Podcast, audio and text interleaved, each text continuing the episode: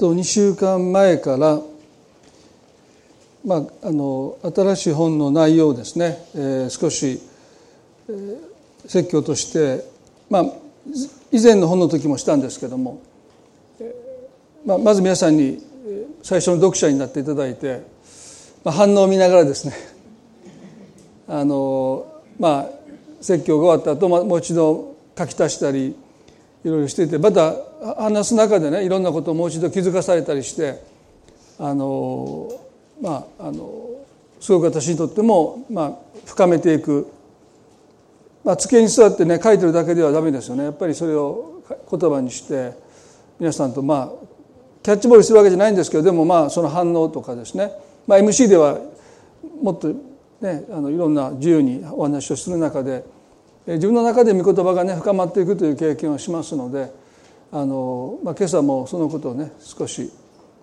続けたいなと思うんですけども第1回目のメッセージの中で皆さんにお話をしたことは、まあ、これ「夫婦となる旅路」という本なんですけども、まあ、それもありとあらゆる人間関係の、まあ、基本は神様との関係ですよね。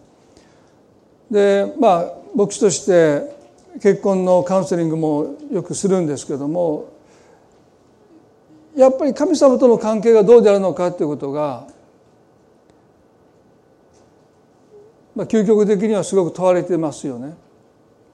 ですから「How to」ねこういうことしたらどうですかとかこういうことをトライしたらどうですかということも言いますけどもでも本質的には神様とどういう関係を持っているのかということ。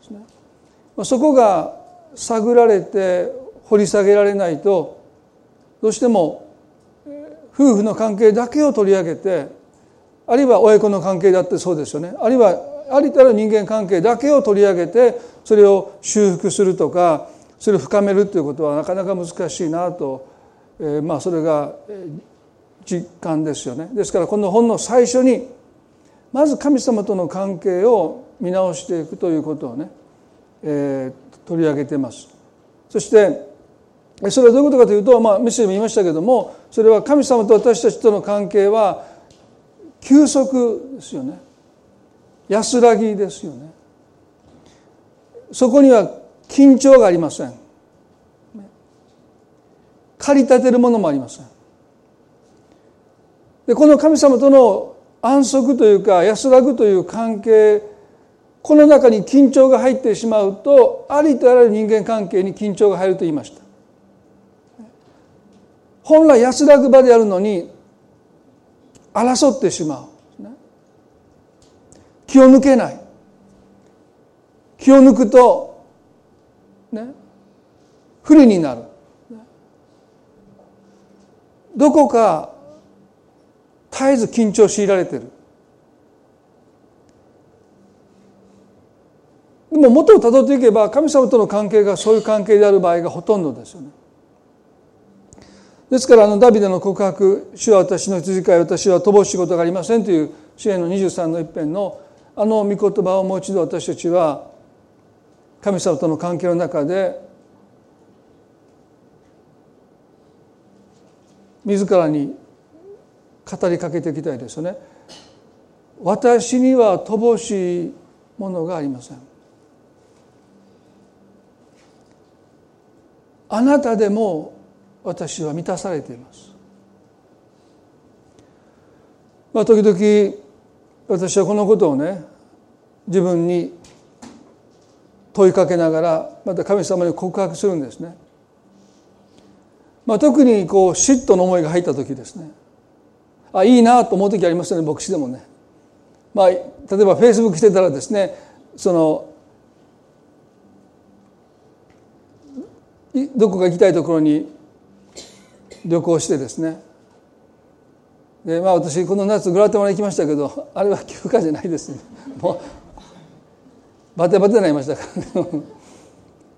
ねまあ、考えたこの夏はもうどこも行けなかったし、まあ、休暇らしい記憶もなかったしでもなんかこう休暇でどっか行ってるの見たらああいいなと思いますよね。でもその時になんとなくこうこのダビデの告白ですね「主は私のいか私は乏しいことがありません」神様私はもうあなただけでもう満たされています。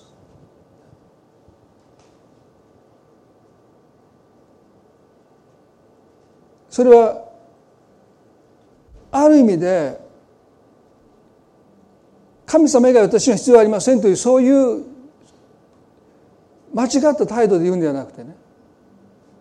でもダビデが本当に神様を見てあなたが私の羊飼いでいてくださるならばもう私はそれで満足です。たとえ私にいろんなものが書いていても欠けていてもです。あなたがいるだけでもう私は満たされています。そういう関係の中に私たちは生きていきたい。それは他者を必要としないということではなくてね。本質的に私たちは神様によって満たされていく、でも他者も必要ですよ。でも他者との関係のベースにはもうすでにたとえあなたが私の望んだものをくれなくてももう私は満たされています。私があなたによくしてあげたのにあなたは全然それによくしてくださらなかった。でも私はもう満たされています。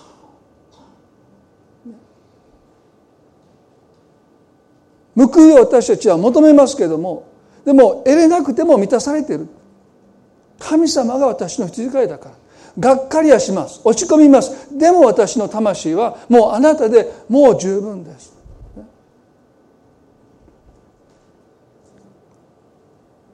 ですからある意味で私たちが手にしていくものはどこかもうボーナスなんですね。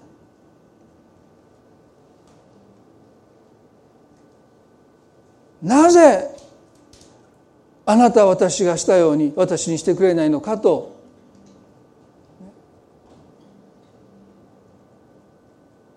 そうじゃなくてもう神様にあって私は乏しいことがありませんというこの告白に私たちは生きていきたいなとそう願いますよね。その関係の中には緊張っていうのはないんですね。緊張がない。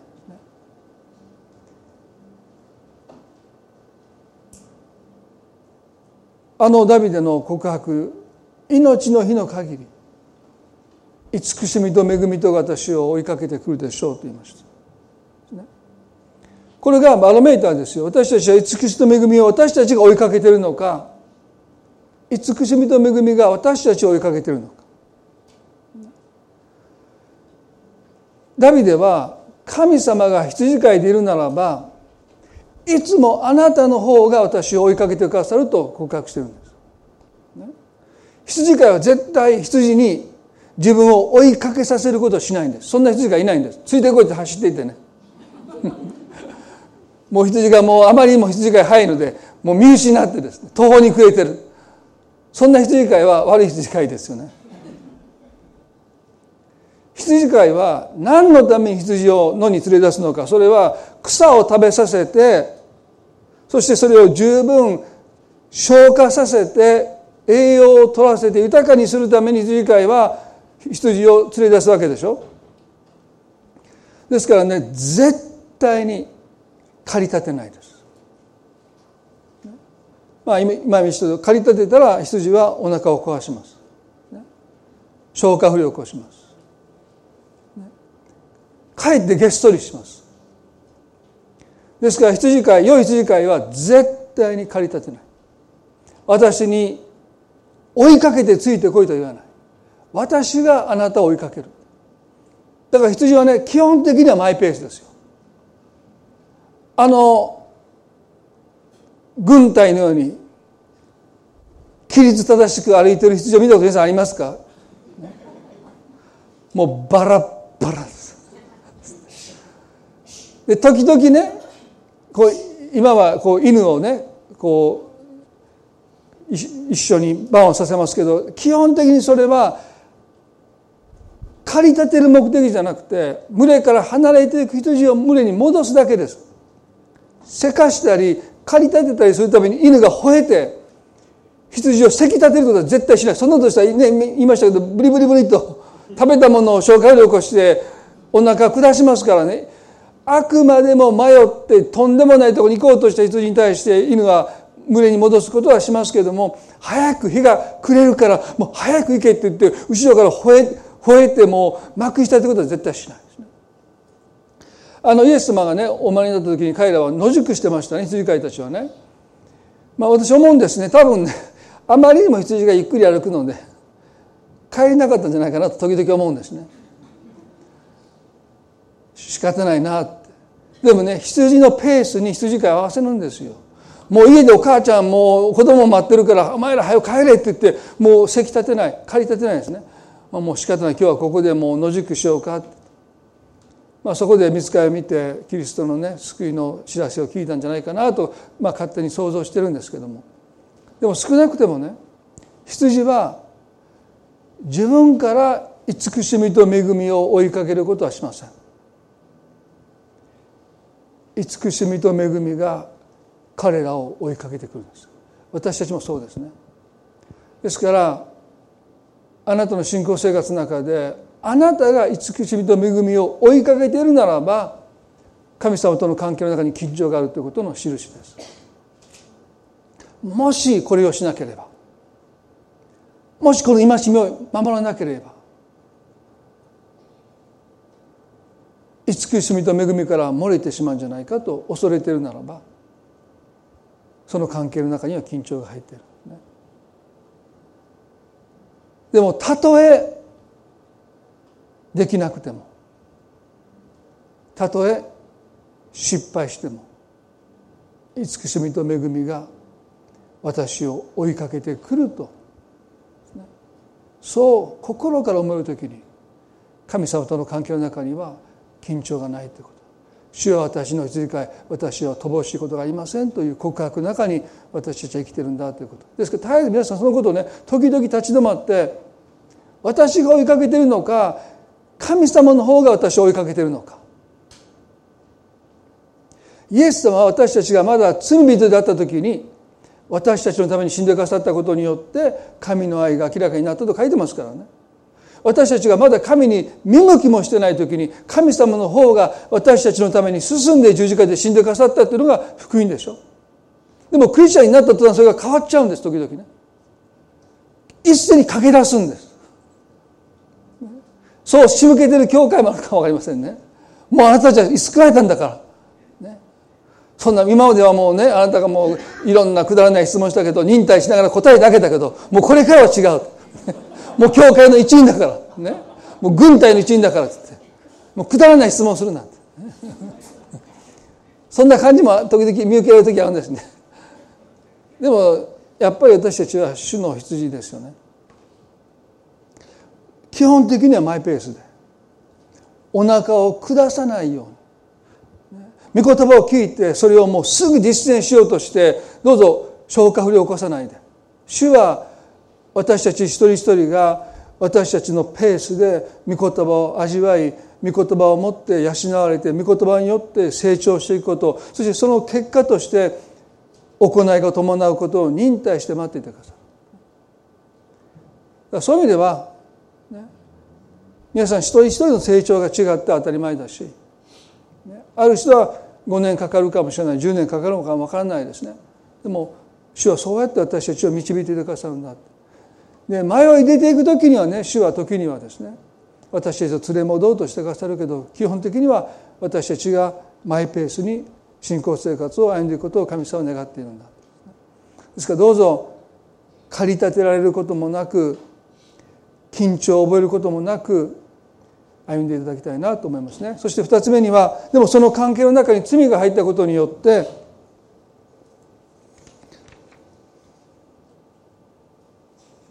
罪の呪いっていうものがもたらされたということも私たちは忘れるわけにいかないですね。漱石の3章の17節から19をお読みしましたけれども漱石の3の17あなたがあすみません。アダムに仰せられたあなたが妻の声に聞き従い食べてはならないと私が命じておいた木の実から食べたので土地はあなたの上に呪われてしまった。あなたは一生苦しんで食を得なければならない。土地はあなたのために茨とアザミを生えさせあなたは野の草を食べなければならない。あなたは顔に汗を流して糧をえついにあなたは土に帰る。あなたはそこから取られたのだからあなたは塵だから塵に帰らなければならない。先週少しこの箇所からお話をしました、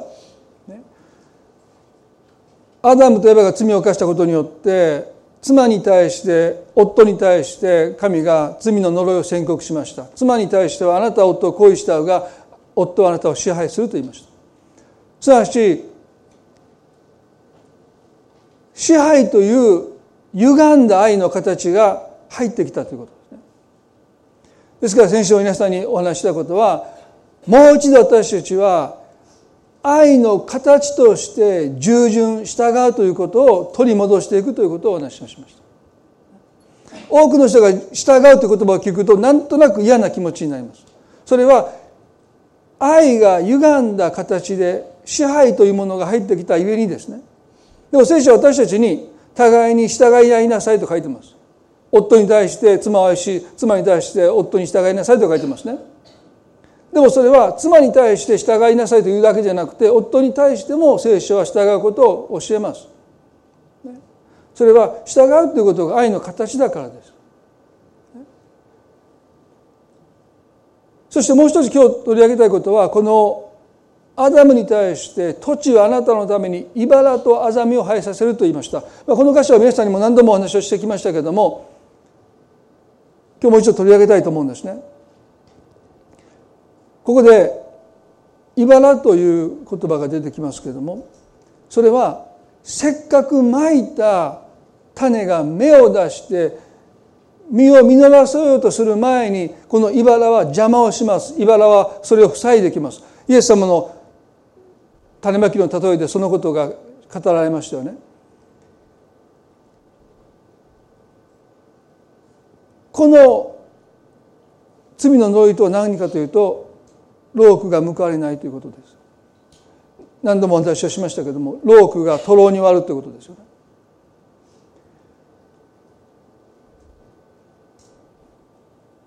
ある意味で例えば勉強一生懸命するとそれなりに報われます。スポーツでもそうですよね。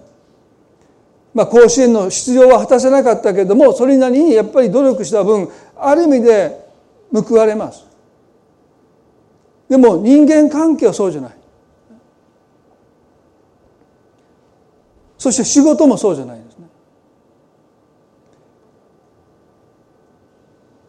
ここに関係におけるそして仕事における報われないという罪の呪いが宣告されている。まあ、特に今日この労苦が報われないということをですね罪の呪いとして神様はいかにそれを祝福に変えてくださったのかということ。そしてそれをいかに祝福として保つのかについて、まあ、この最後が今日のポイントなんですけども。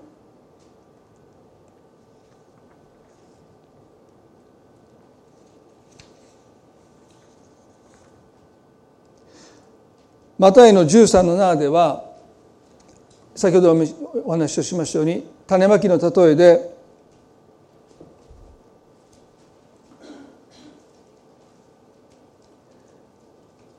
別の種は茨の中に落ちたが茨が伸びて塞いでしまったという。新約においても茨が登場します。そしてその用いられ方はせっかく種をまいたんだけどそして芽を出したんだけどもそれが成長した時に実を実らすその直前に茨がそれを邪魔してしまう塞いでしまう。ロークがとろに終わると。種をまいて芽が出なかったらそれはそれで仕方ないですね。でも芽をせっかく出してさあこれからだという時に茨が塞いでしまう。今台風が来てますけどももうこの農家の方たちは今大変ですよね。少し前の台風で北海道でもう農産物がもう大打撃を受けたんですよね。まあこれから多くの農家の方たちがもうその進路のことでもう多分テレビに釘付けだと思うんですけども、まあ、収穫前のブドウとかナスとかもそういうものがもう落ちたら腐ってしまってもう台無しですよね。まさにそういうことですよね。せっかく苦労して育てたのにもう収穫の直前に台風によってそれがもう地に落ちて腐ってしまう。ロークが報われない。その農具の人たちが悪いわけじゃないんです。彼らが何かそういう報いを受けるようなことをしたわけでもないんです。真面目に一生懸命働いているのにもかかわらずこの罪の呪いによって私たちはロークが報われないという苦しみを抱えてるんです。なんでこんなに真面目に生きてきた人がでもそういう人がリストラされるんです。その人が何か不正をしたんでしょうか？そうじゃないんです。罪の呪いが全ての人にこの苦しみをもたらしている。個人差がありますよ。でもある意味で私たちはその呪いを刈り取りながら生きている。土地をあなたのために茨とアザミを生えさせるんだ。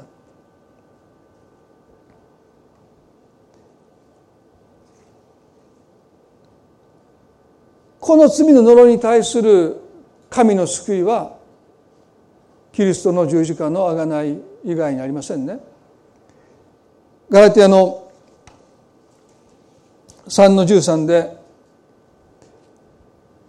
キリスト私たちのために十字架で死んでくださったのは私たちを滅びから救うだけでなくてこの罪の呪いからも私たちを救うために十字架で死んでくださったと聖書は書いてますね。ガラティアの3の13でキリストは私たちのために呪われたものとなって私たちを立法の呪いからあがない出してくださいました。なぜなら木にかけられるものは全て呪われたものであると書いてあるからです。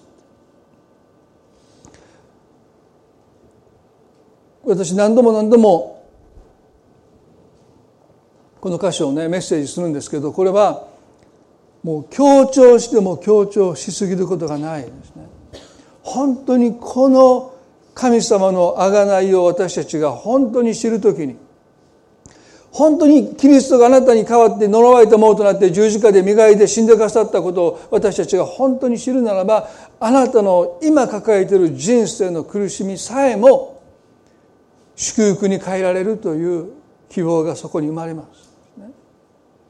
ここではねキリストは私たちのために呪われたものとなって私たちを立法の呪いからあがない出してくださいましたでこの立法の呪いっていうのは基本的な罪の呪いと同じ意味です。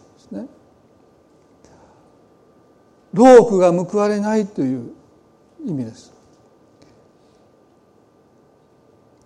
ヤコブの2章の10節でね立法全体を守っても一つの点でつまずくならその人は全てを犯したものとなったのですと立法全体を守っても一つの点でつまずくならたった一つの失敗を犯すならその人は立法をことごとく全部破ったものとみなされると書いてる。これが立法の呪いです。せっかく99.9%忠実に生きてきたのに0.1%の誤りで100%失敗したとみなされるということです。99%の努力が決して評価されないということです。最近ね大阪のある高校のサッカー部が顧問の先生が開会式に出席しなかったんですね。それは日を間違えて出席しなかったんです、まあ、今日朝家起きたらですねなんか家が途中ある時は騒がしくなってですね三男がですねバタバタバタと動き始めたんでどうしたんだと思ったら学校の説明会が明日やと思ってたのに今日だったってことが分かってでも僕も明日で聞いてるんですね。そんなことないやろ。明日でプリントも書いてたと思ったらプリントが間違えてたって。頼りないと島本町からね。で慌ててうちの奥さん送っていったんですけどその先生ねうっかり開会式出なかったな。この強豪校です。大阪でも。全国に行くような強豪校が本選の出場ができませんと決定下った。3年間集大成ですよ。このウィンターこの高校生サッカーする人たちはそうなんですけどこの冬がもう一番のもう集大成で一番楽しみにして努力してきたそれにたったそれだけで出るんですよ。暴力事件を起こしたりねお酒や万引きでそれだったら分かるかも分かんないでも顧問の先生が日を間違えて開会式に出なかっただけでなんで努力してきた高校生の子どもたちが試合に出れないんですか？親たちはね、まあ、僕も子供3人がバスケットしてましたからもうその記事読んだ時にねもうかわいそうと思いました。もう他人事に思えないですね。だからもう署名集めて何万って署名集めてそしてその団体に提出したんだけどももう今までもこういうことがあって出場できなかったので特例は認めれませんって言ってピリオド終わりです。立法呪いってそういうもんなんですね。ここにこう書いてありますから例外は一切認めません。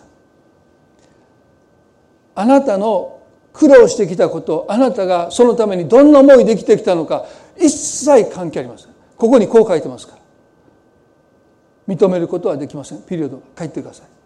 これは立法の呪いですね。あなたが人生でどんな思いでそのことに心砕いて犠牲を払ってきたことなんて全く考慮してもらえない。うっかりしたミスでアウトです。僕その記事を見ながらねまさに立法の呪いだなと思いました。まあそれをよしよしここで私が言う責任というか言う立場でありませんので言いませんけど、まあ、ここの中では言ってますね。もう。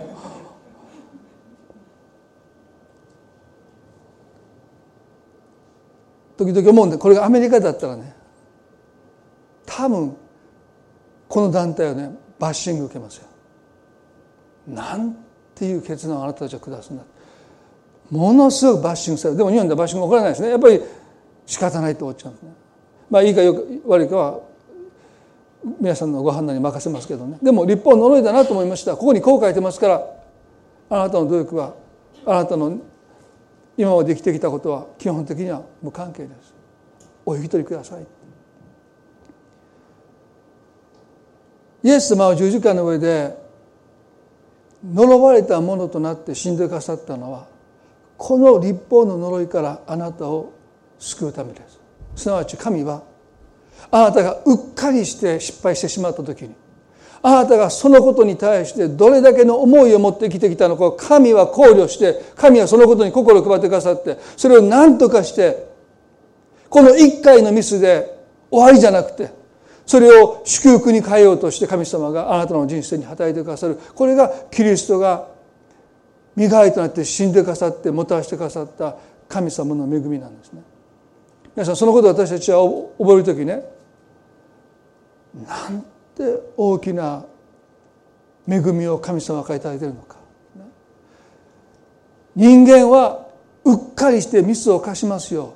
でもそのうっかりしたミスでその人がどんな思いで生きてきたことの全てが帳消しになることを神は耐え難いこととして何とかしてその罪の呪いから立法呪いた呪いから私たちを救わんがために御子イエスを使わせてくださってこの方は木に吊るされて呪われたものとして死んでくださった。それはね人を愛し人を癒し人を慰め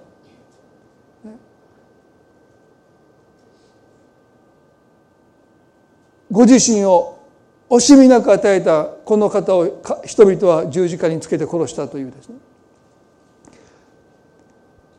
報いが呪わ報いがロークが迎えなかったことの究極ですよ十字架は。ですね。そしてこの方はね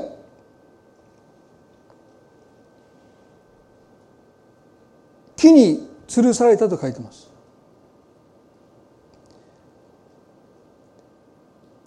新明記の21の、まあこれ開かなくていいですけども、22節に、木に吊るされたものは神に呪われたものだからであると書いてます。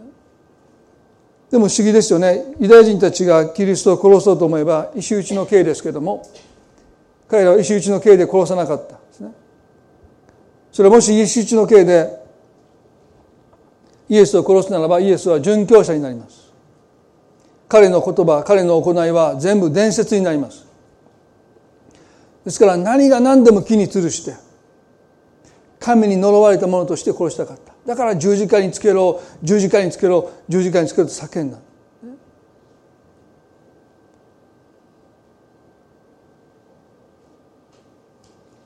神に呪われたものとして何が何でもキリストを殺そうとした彼らの悪意は受け入れられこの方は十字架に釘付けされたんですけども神はその悪意を救いに変えてくださった。この方は呪われたものとして十字架で死んでくださったゆえにこの罪の呪いから立法の呪いから私たちを救い出してくださった。まさにそれはユダヤ人たちの悪意を神は祝福に変えてくださった。あの十字架で呪いのはずのシンボルの十字架が愛のシンボルに変わったのはまさにこの十字架の逆転の御業ですね。呪いを祝福に変える。悲しみを喜びに変える。涙を喜び涙に変えてくださる。それはこの贖いを通して神は全てを逆転するからです。あなたの人生でなければよかったと思うことがなくてはならななくてはならないものに変わっていくんです。それをしてくださるのはこのキリストが呪われて十字架で身代わりとなって死んでくださった上です。この方が呪いを引き受けて私たちが祝福を受けそこに呪いと祝福の交換が行われたからですよね。皆さんマタイの13の8ではイエスはこうおっしゃったんですね。別の種は良い位置に落ちてあるものは100倍あるものは60倍あるものは30倍の実を結んだとおっしゃった。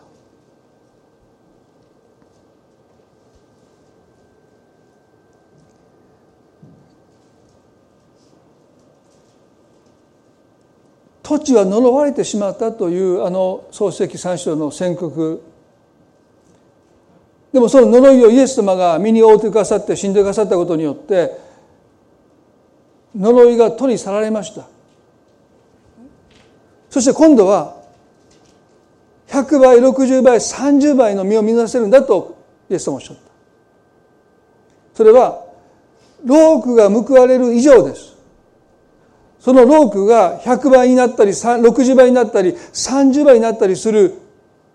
それを祝福というんですね。神の祝福とはあなたのロークを報いるだけじゃなくてそのロークを何倍にもしてくださいあの少年がイエスに持っていたあのパンをイエスが裂いたことによってそこにいた何万人の人たちが満腹したようにあなたがロークしたそのロークを神は増やしていきたい。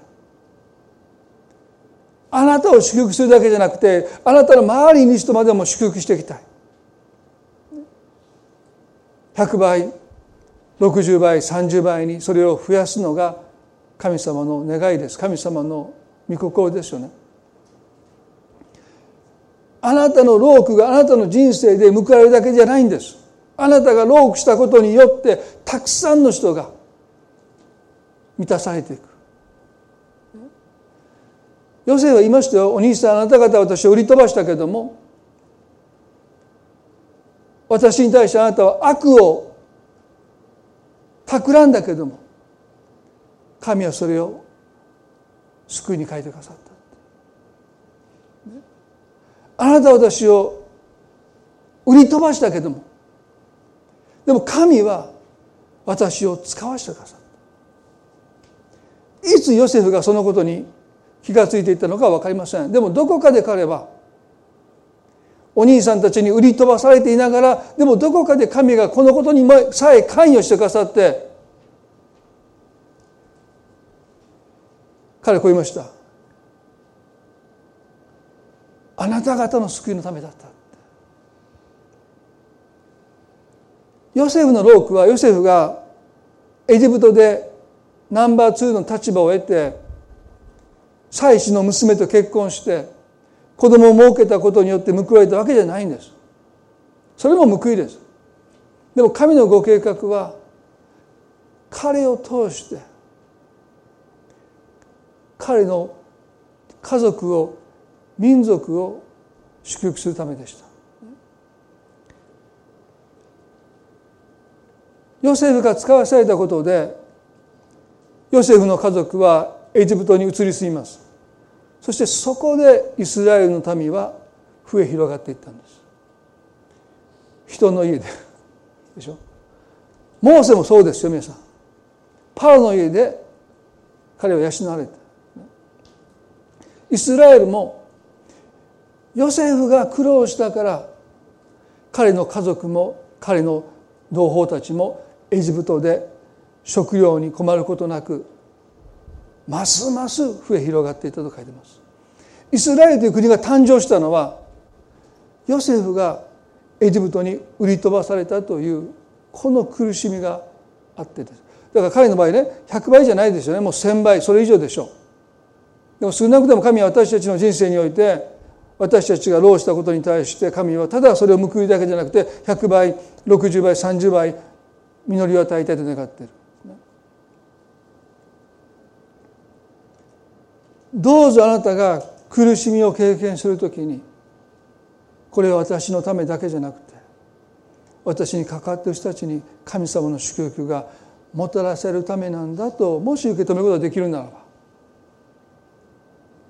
なぜ神はこんなにも真面目にやってきた私を苦しめるのかと神の前に問うこともできるし神様この苦しみをあなたはいかほどにどれほど多く祝福してくださろうとしてるんですかと神の前に私たちは問うことそれはできると思うんですね。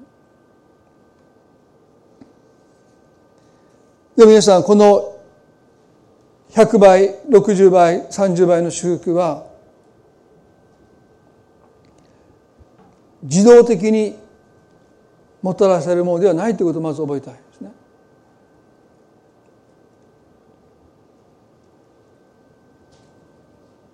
呪いは取り去られましたけれども土地は荒れたままです。特にこのことがよく理解されないんですね。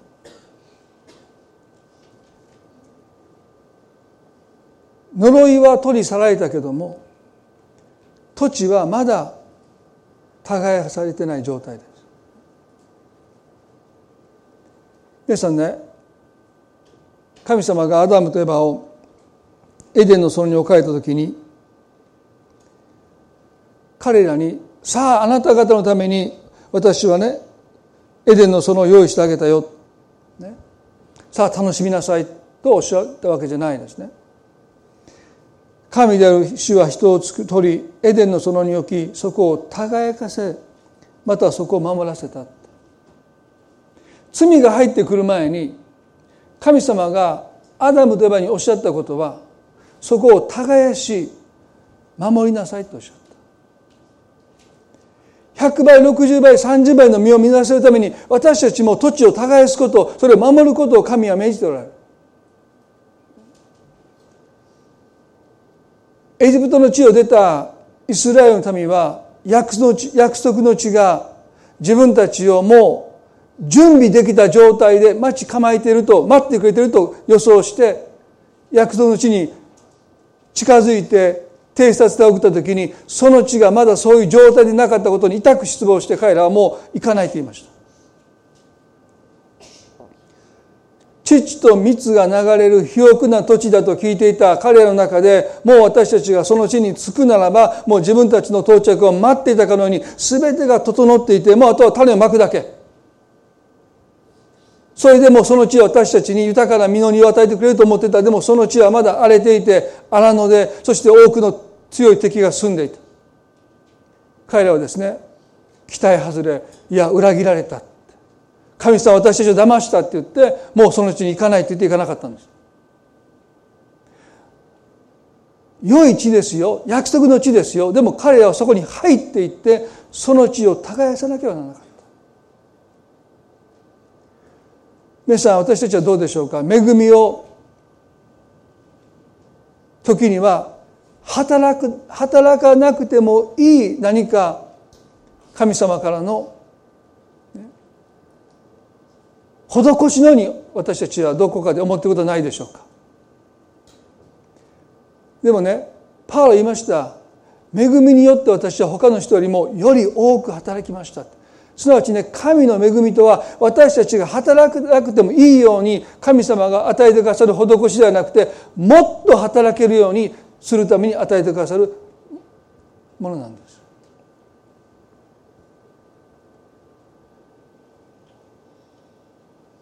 恵みは私たちを怠惰にしないんですね。恵みは私たちを今まで以上に働くものに変えていくんです。私たちが理解すべきことはね私たちは行いによっては救われないということはもう明確ですね。行いによっては救われない。恵みによってしか救われない。でも救われた後の話ですね。救われた後は恵みは私たちから働くことを免除するんじゃなくて恵みは私たちに働く力を与えます。今までできなかったことができるように恵みが私たちに力を与えてくれる。ですから私たちはもっと恵みを受け取って働くことを労することを学んでいきたいそう願います。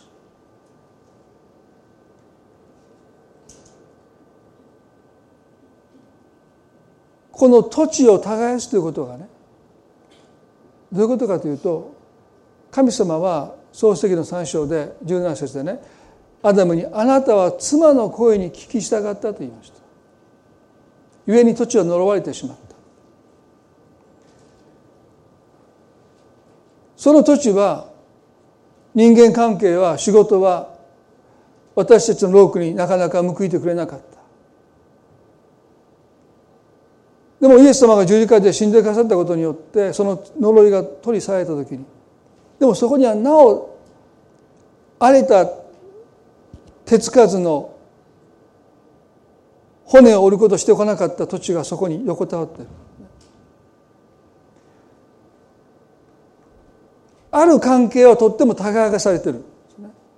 でもある関係をほったらかしにしてきた。ああもうあの人とはあんまり話したくない。いやもう兄弟の中でももうあのお兄ちゃんお姉ちゃんいやもうちょっとどこかでもう何もしたくない。話もしたくない。仕事だってそうでしょ？ああもう苦手だと思ったらもうどこかで後回しにして後回しにしてそのことに対して自分が骨折ることをしてこなかった、どこかでごまかしながら生きてきた。そういうことが私たち人生にたくさんあるわけです。まだ手を加えてない。まだ骨を折ってない。どこかでもう見て見ぬふりをして、どこかで手を抜いて、どこかでごまかして、あ、本当はこれはちゃんとやらないといけない。ちゃんと話をしないといけない。ちゃんと向き合わないといけない。でももう向き合わないで何年も何年もほったらかしにしてきて生きてる人はたくさんいます。私たちもそういうことがあると思いますね。せっかく呪いが取り去られたのに、その土地が私たちの労苦に100倍60倍30倍の実りを持って報いてくださる土地に神様があがなってくださったのに私たちがそれを耕すことをためらってる。耕すことをどこかで拒んでる。耕すことをどこかでしないでいる。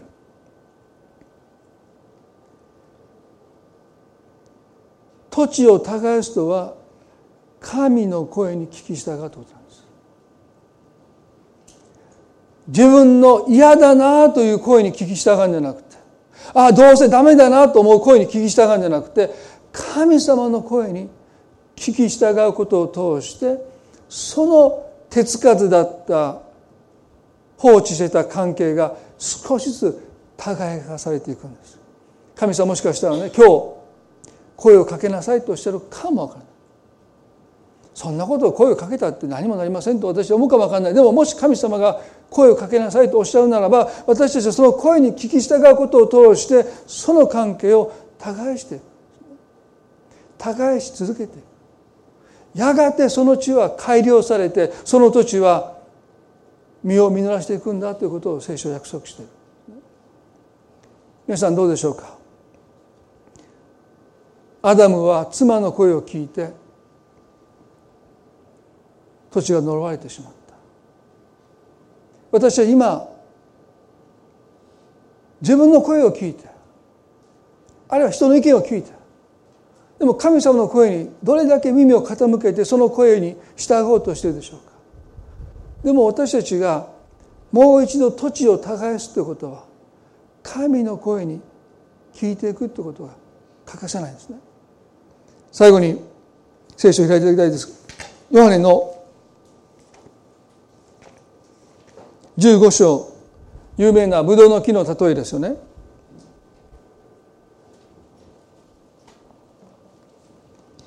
一節から私は誠のブドウの木であり私の父は農夫です。私の枝で実を結ばない者は皆父がそれを取り除き実を結ぶ者は皆もっと多くの実を結ばせために刈り込みをなさいます。あなた方私があなた方に話した言葉によってもう清いのです。私にとどまりなさい。私もあなた方の中にとどまります。枝がブドウの木についていなければ枝だけでは実を結ぶことはできません。同様にあなた方も私にとどまっていなければ実を結ぶことはできません。とおっしゃっ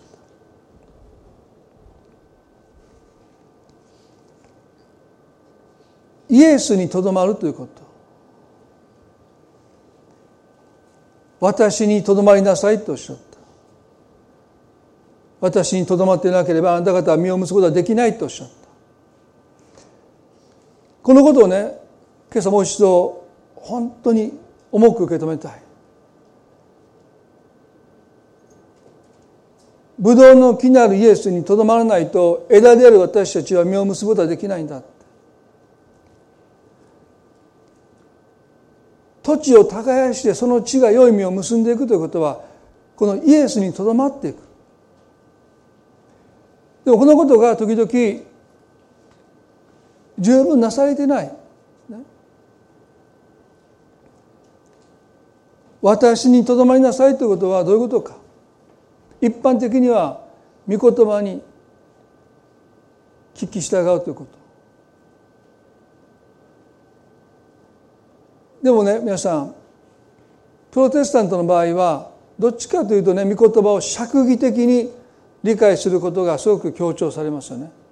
御言葉の意味。ですこの聖書の言葉は何て言ってるのか。どういう意味なのか。ですから日曜日の説教もどちらかというと公開説教になるし平日の聖書研究会も聖書を勉強するし多くのディボーションの本も釈義的ですね。意味を教えます。この御言葉はこういう意味ですよ。ですから私は聖書を読むときにその意味を知ろうとします。どういう意味なのかな？どういう意味なのかな？意味が分かったら何かもう聖書が分かったような気がなりますね。ああそういうことか。なんで説教同じ説教ばっかりするのかなって、ね、もう知ってるって。そうでしょ？知ってます次何来るかも分かってるみたいな。それで満足しちゃうんですね。なんとなく聖書を知ってる。私にとどまりなさいってそういう御言葉との関係性なんでしょうか？御言葉を分かってる御言葉を知ってる御言葉を理解してる。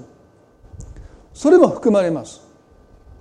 でもねとどまりなさいというこの関係性はただ私たちが知的に聖書を知っているということだけではないですね。もっと深いですよね。カトリックの場合は聖書の読み方が少し違いますね。カトリックの場合は伝統があってまず聖書の言葉を読んでその聖書の言葉が何を私に語りかけているのかその語りかけを聞くのが基本的な読み方です。私たちが聖書を理解することよりもその御言葉が私に何を語っているのかということをずっと聞こうとする。だからカトリックでは黙想が広まっていくんですね。プロテスタントどうして黙想が広まらない広まらないかというと黙ってないんですみんな。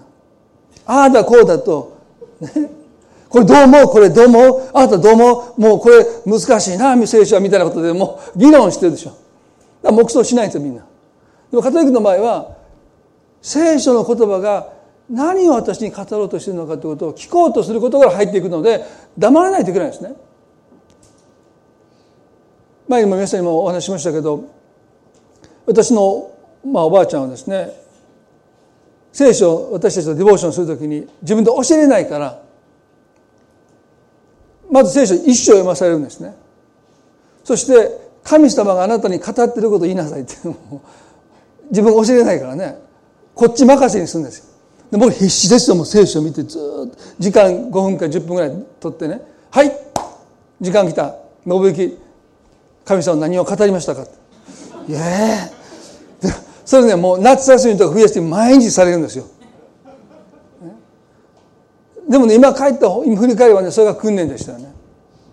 聖書を読む時の基本が聖書の意味を理解しようとするんじゃなくて何を神様が私に語ろうとしてるのか。多分とんちんかんなこともいっぱい言ったと思いますよ。でも御言葉に対する姿勢はおそらくそのおばあちゃんが自分で教えることができなかったのであなたで勝手に聞きなさいっていうね。まあ投げ出したおかげで。自分で御言葉から聞いていくという訓練を多分受けたと思うんですね。私にとどまりなさいというこのイエスの言葉は神の生きた言葉に私たちが耳を傾けてその言葉にとどまっていくということ。聖書は文字ですけども神はこの聖書を通して私たちに今日も語りかけてくださる。その声を私たちはまず聞こうとして静まって。いく皆さんねイエスおっしゃいましたよ。羊は私の声を聞き分けるって。どうしてですか？その声をいつもいつも聞いてるからです。盗人がやってきて彼らを誘導しようとしても羊はついていかない。どうしてか？声が違うから聞き分けるからだと言いました。私たちはどうでしょうか？いろんな声が飛び交ってます。内なる声人の声悪魔の声。でもその中でイエス様の声を私たちは聞き分けてるでしょうか？これは絶対イエス様じゃないって。この声はイエス様じゃないって聞き分けてるでしょうか？聞き分けることができるでしょうか？羊は羊飼いの声を聞き分けるとイエス様おっしゃそれは毎日毎日聞いてるからです。羊にとって良い羊飼いの声を聞くことが生命線だからです。それを聞き間違えたらえらいことになります。だから彼らは自分で自分を守る術がないので間違った人についていかない。間違った人についていかない。良い羊飼い私の羊飼いにその声だけについていく。だから彼らは必死になって羊飼いの声に耳を傾けるんです。それが羊の生き延びる羊が豊かになっていくための絶対条件です。それ以外は他になくてもいいと言っていいぐらいです。羊飼いの声を聞き分けていく。皆さん今日私たちはね私にとどまりなさいというこの言葉は私の声にとどまりなさい。その声から離れてはいけないよ。その声にいつもとどまってなさいとおっしゃった。御言を皆さん読むときにどういう意味なのかなということも大切ですね。でも同時に神は何を私に語ろうとしているのか。その声に耳を傾けていくということ。そしてその後ねが大事です。そうすれば私もあなた方の中にとどまりますとおっしゃった。御言葉を学ぶということは大事ですね。もう今私も授業を受けながら宿題もいっぱいあって本もいっぱい読まされてある意味でこの知的な勉強が大半ですよね。でそれはすごく大事です。大事じゃなければ私そんな苦労してもう宿題に終わりながらね勉強しようとは思わないんです。だからもう大切です。本当に大事だと思いますね。でもそれをしたからといって御言葉が私の中にとどまるわけじゃないんです。忘れますもんすぐ。もう今までもう何十冊読んだけどあんま覚えてないんです。まあ線を引いてるから後から戻ってまたできますけどね。でもとどまるってまた別ですよね。そこから離れられないんです。そこから逃れようと思っても離れられない。それが御言葉がとどまるってことでしょ。ということはね知的に理解じゃダメなんです。忘れちゃうんです。御言葉が受肉するんです。あなたの血となり肉となっていくということはねまず私たちが神様の声を聞こうとして沈黙して神様の声に心を向けていくときにその声を私たちはやがて聞きます。声なき声ですけども。多分神様がこのことを願っているんだろうなということが何となく神の声として私たちに響いてくる。その響きがだんだん大きくなっていくのが私はあなたにとどまりますという意味です。その神の声からもはや私たちは人生を生活を切り離して生きていけない。例えばね許しなさいという声。それは最初小さな声です。すぐにかき消せます。すぐに慌ただしい喧騒の中でその声が消えちゃいます。でも私たちの方がこの裁いてはいけませんというそのイエスの言葉に私たちがとどまっていくならば、ね、聖書はね知的に理解してはい行いなさいって世界じゃないんですとどまりなさいって招かれてる、ね、あ聖書はこう言ってるから今日このことこのことしましょうっていうそんな簡単じゃないんです。まずとどまるんです。その声にとどまっていく葛藤しながらでも悩みながらでもでもねとどまっていく時に。やがてその声があなたの中で響いてきます。その響きが大きくなって。もうあなたはその御言葉から生活を切り離せない。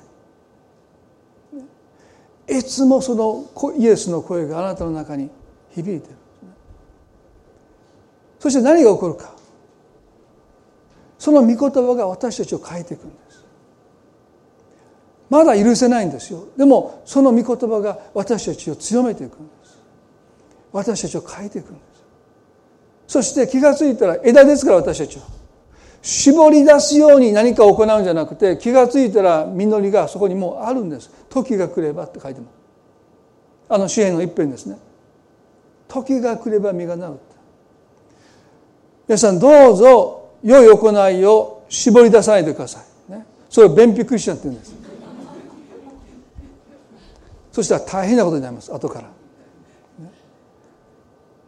時が来れば実がなるそれは私たちが神の声にとどまって神の声が御言葉が私たちにとどまることによって私たちが気が付かないうちに内面が変えられていく。そして気が付かないうちにもうその人を許せてるんです。今日許そうと決心してその人の前に行くんじゃなくてもうどこかでその人のことが気にならない。あもう怒ってない。もう腹立ってない。もう何とも思ってない。それが時が来れば実がなるというあの約束なんですね。私たちに求められているのは私にとどまりなさいというこのキリストの招きだけです。今日皆さんどうでしょうか。神の声に聞き従うことによって私たちは土地を耕していく。そしてやがてその土地が実を結んでいく実を実らせていくことを私たちは必ず見ることができます。それが聖書の約束だからですね。一言お祈りしたいと思います。どうぞ目を閉じていただいて。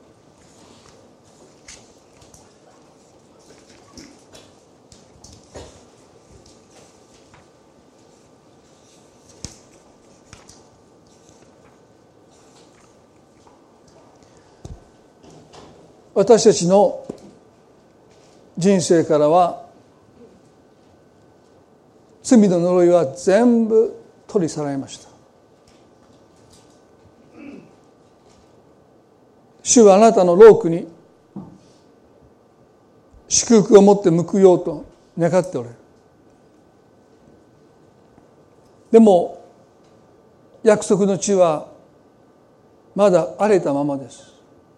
敵が住んでます。困難が待ち構えてます。種をまけば勝手に自動的に実をたくさん実らせるわけじゃない。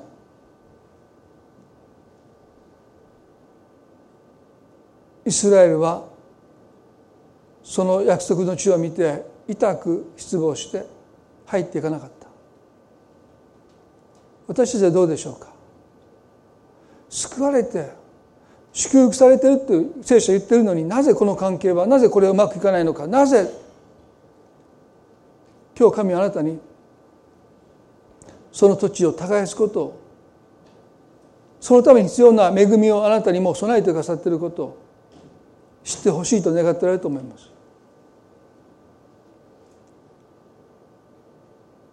何か行動を起こす前にまずは神の声を聞くという態度。自分の声じゃない。もう自分の声は聞きすぎた。否定的な声。諦めの声。怒りの声。不平の声。あなたの声を聞かせてください。あなたの声を聞きたい。私にとどまりなさいとイエスは今日あなたを招いて。ヨセフの人生に関わった神は全く同じ決心を持ってあなたの人生にも関わっていてくださ。い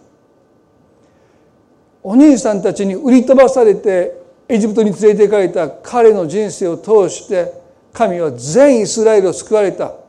その同じ神は手を抜くこともなくあなたの人生に関わっていてくださ。い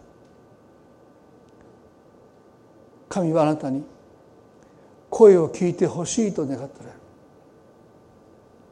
それは声なき声でしょう。でもあなたの魂で聞き分ける。自分の声じゃない。イエス様の声を聞いて。でもすぐには従えない。だからとどまるんです。行動を起こさなくていいんです。とどまるんです。そのイエスの声にイエスの願いにとどまっていくときにやがてそのその声があなたの願いになっていきます。それが私があなたにとどまりますという意味です。気がついたら私の願いになっている。私の志になっている。私の夢になっている。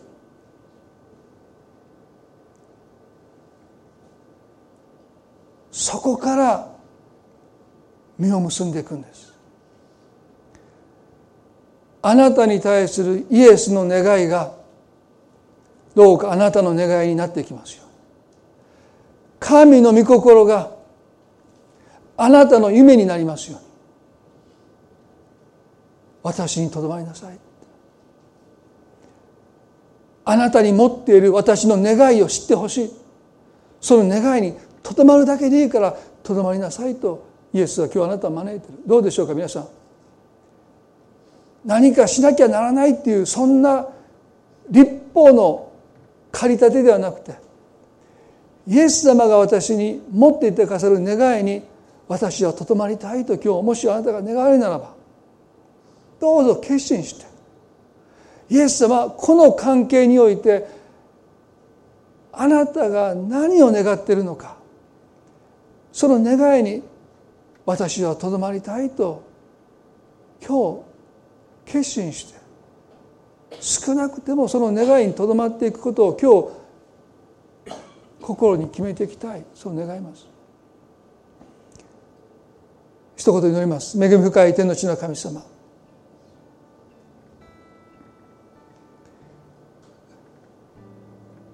私にとどまりなさい。私もあなたにとどまります。あなたの願い。今日私たちはその願いに心を開きたいです。それはあくまでもまだあなたの願いですけども毎日その願いにとどまるときに私もあなたにとどまります。その願いが私の願いになってきます。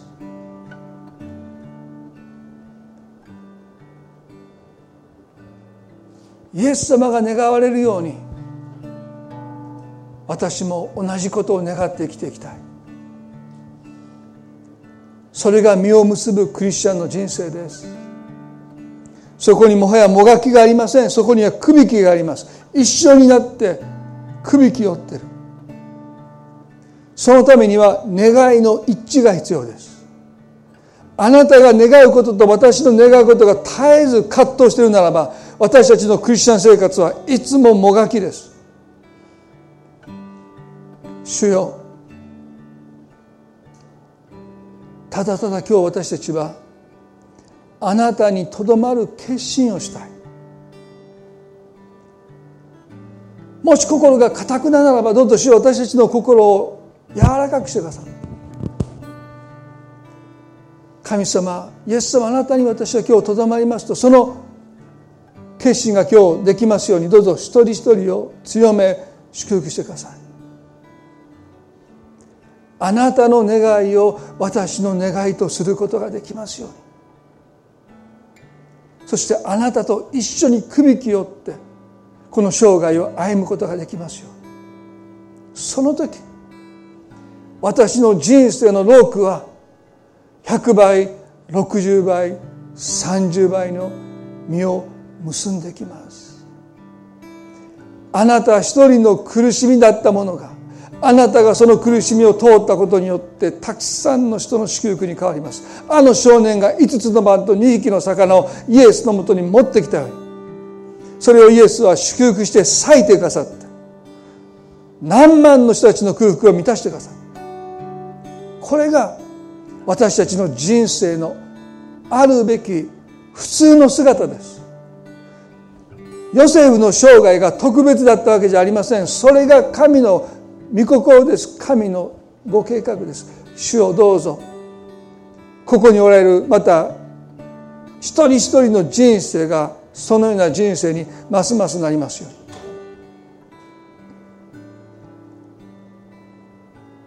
あなたの十字架の贖いを心から感謝します。あなたが呪いを引き受けてくださって私たちに祝福を引き受けさせてくださったこの十字架をもう一度感謝して。愛する私たちの主イエスキリストの皆によってこの祈りを見舞いにお捧げいたします。それではどうぞ皆さん立ち上がっていただいて賛美を捧げていきたいと思います。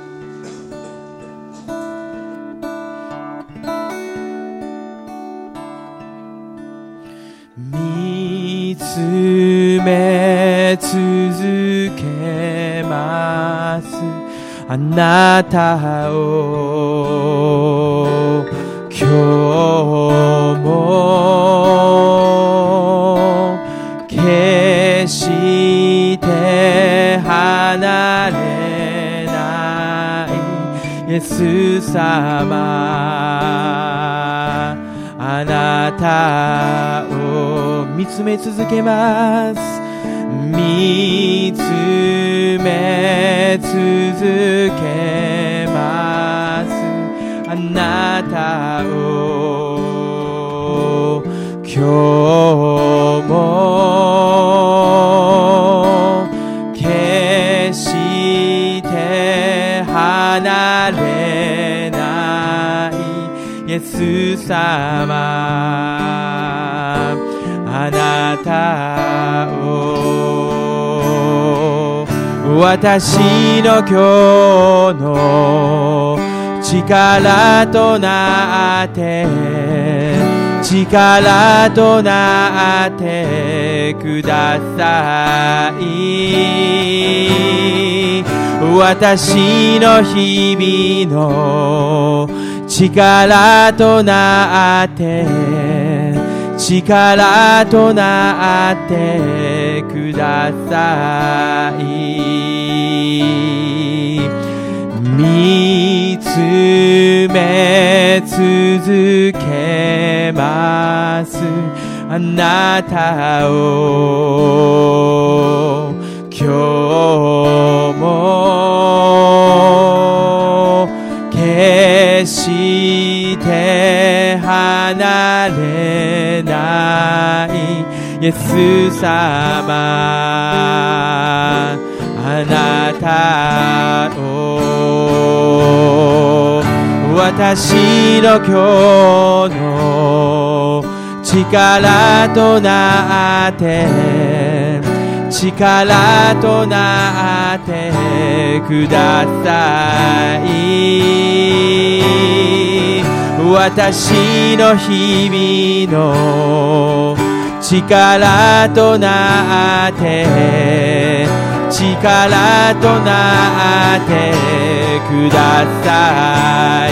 私の私の今日の力となって力となってください。私の日々の力となって力となってください。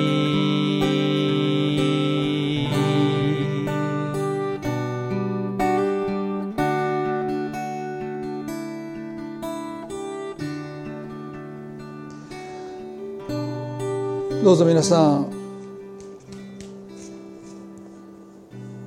御言葉の前に「主をお語りください」という沈黙を持ってその声を聞くこと私たちは何か人生の岐路に立って転換期にあって周りの中で導きを求める時はしますけれども毎日私の力になってください。枝では実を結ぶことができませんとイエス様教えてくださった。皆さん何ていう慰めでしょうか？私につながってなければって言いました。私の声にあなたが聞いていなければそれがあなたの願いになっていかなければ実を結べないとおっしゃった。どうぞ忙しい毎日だと思いますけれどもこのキリストのあなたに対する語りかけをいつも聞いていく私たちでありますように。そして聞き分けれるようになっていきますように。この方だけについていきますように。あなたの声に従うんじゃない。イエス様の声に従って歩んでいきますように。そこに100倍60倍30倍の実りがありますから。私の声に聞き従ってうまくいって1倍の実りです。努力したことが報われるだけです。でも神はそれを願ってないんです。100倍60倍30倍の。あなたを通して多くの人を祝福したい。それが神様の心ですから。聞き従っていきましょう。あの少年が心の中で葛藤したと思いますよ。どうしよう。これは僕だけの分しかないけどどうしようかな。どうしようかな。どうしようかな。でもどこどこかで彼も神の声を聞いたんではないかなと思うんです神に捧げなさい。神に捧げなさい。イエスのところに持っていきなさい。でも弟子たちは何て言いましたか？こんな少な少なきゃ何の役も立たないと言いました。その声にでもこの少年は手を引っ込めなかった。それをイエス様に手渡していった。それをイエスは祝福してくださった。私たちもそうやって神様の声に聞き従っていきたいとそう願います。今朝これで礼拝終わりたいと思いますね。本当に互いに挨拶を持ってこの礼拝を終わっていきたいと思います。